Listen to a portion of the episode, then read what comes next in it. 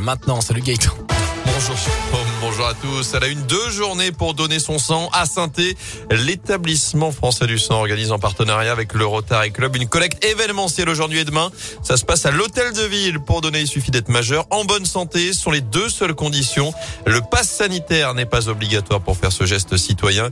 Et des donneurs, il en a besoin puisque l'état des stocks est alarmant. Alain Lefebvre est le médecin chargé des prélèvements à l'EFS de saint Les stocks, ils sont pas très bons. Hein. On est en dessous du seuil euh, de sécurité qui est 14 jours. Hein. On devrait avoir théoriquement au niveau national 100 000 poches. On est aux alentours de 70 000 poches. Donc il faut vraiment euh, qu'on puisse euh, avoir une réaction des donneurs. Et on voit au niveau de certaines collectes, on n'atteint pas l'objectif de ce qu'on faisait auparavant. Et puis il y a des gens qui n'osent pas venir parce que soit ils ont eu le Covid, alors qu'on peut très bien venir après un délai euh, de 14 jours ou de 28 jours, on peut très bien revenir donner son sang. Lorsqu'on a été vacciné, on peut venir tout de suite donner son sang. Donc tout ça, c'est un petit peu impacté. Et il y a un besoin important, d'autant plus qu'il y a de nouveau des besoins au niveau des établissements de santé qui reprennent. Hein, suite aux interventions qui vont reprendre, euh, certains traitements qui nécessitent euh, des transfusions. rappelons qu'un seul don peut permettre de sauver trois patients. Si vous souhaitez faire un geste, rendez-vous à l'hôtel de ville de saint aujourd'hui et demain entre 9h et 13h, puis entre 14h30 et 18h30.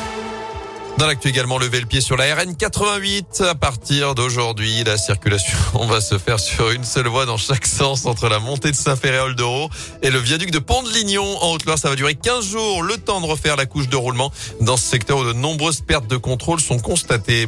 Attention aussi si vous devez prendre le bus avec cette nouvelle journée de grève chez Keolis. Mouvement débuté hier avec plus de 90 chauffeurs qui ont débrayé pour dénoncer la dégradation de leurs conditions de travail. D'après le progrès, ils seront encore une trentaine aujourd'hui avec des perturbations à la Stase dans les Tils ou encore les transports scolaires.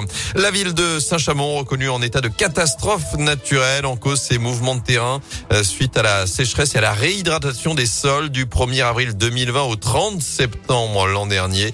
Les administrés ont 10 jours désormais pour euh, signaler cette démarche à leur assurance.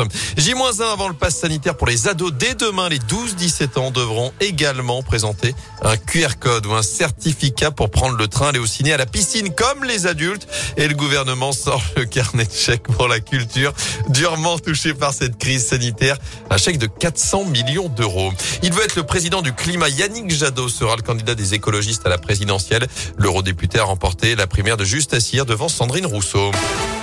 En foot, grande première pour Lionel Messi à Paris. L'Argentin a marqué hier son premier but sous les couleurs du PSG. But somptueux pour céder la victoire du club parisien face à Manchester City. Succès 2-0 pour cette deuxième journée de Ligue des Champions. Enfin, on vous en parlait hier, la sortie en avant-première du nouveau James Bond à Londres, le dernier avec Daniel Craig. Ça s'appelle Mourir peut attendre. On y voit l'acteur rendre le célèbre espion plus humain, moins infaillible. C'est le 25e volet au total des aventures de l'agent secret au service de Sa Majesté. Pour le voir, chez nous, encore un peu de patience, ça sort dans une semaine.